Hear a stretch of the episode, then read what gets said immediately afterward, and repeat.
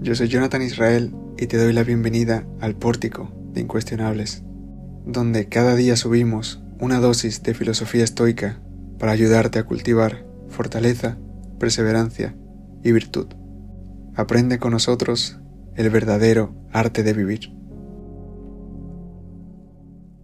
Miércoles 10 de enero. ¿Cómo ser imperturbable?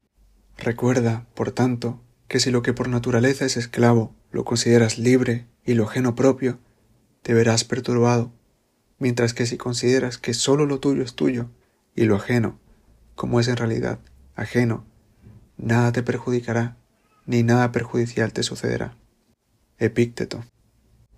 Hay una anécdota contada por el filósofo Celso en Orígenes que muestra la imperturbabilidad de Epícteto. Un día cualquiera, Epafrodito, el amo de Epícteto, le sometió a castigo maltratándole la pierna. Encadenado, Epícteto le decía, con la serenidad propia de un estoico, me la vas a romper.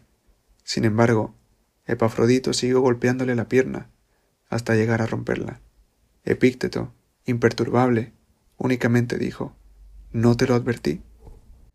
La imperturbabilidad debe ser un pilar de la felicidad, porque si no, ésta se vería arrastrada ante cada situación de la vida. La felicidad en Grecia, señala la autora Emily Wilson, estaba asociada no con los extremos de diversión y euforia, ni con logros o eventos externos, sino con la capacidad de un individuo para mantener una disposición tranquila, sin importar qué sucediera. ¿Cómo hacían los estoicos para mantener esa serenidad ante cualquier circunstancia de la vida?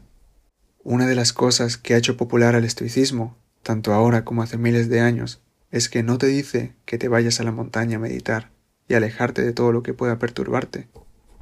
Buda, por ejemplo, se marchó al vislumbrar el camino a la iluminación, sin ni siquiera despedirse de su esposa e hijos.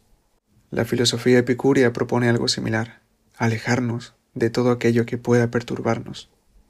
El estoicismo, por su parte, te ayuda a mantener esa calma, ataraxia, en cualquier lugar y momento de la vida. No hay perturbación posible para el sabio y su ciudadela interior.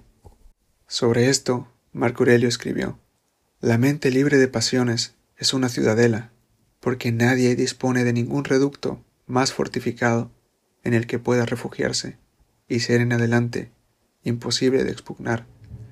El que no se ha dado cuenta de eso es un ignorante, pero quien se ha dado cuenta y no se refugia en ella es un desdichado. La vida es guerra, una lucha constante. Vivir es luchar, nos recuerda Séneca. No existe nada tal como la calma exterior.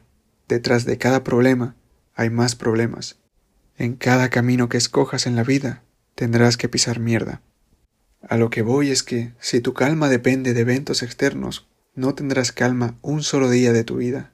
El sabio, en cambio, cultiva su calma interna, se hace imperturbable ante cualquier posible evento, prepara su mente para mantenerse firme, independientemente de sus circunstancias.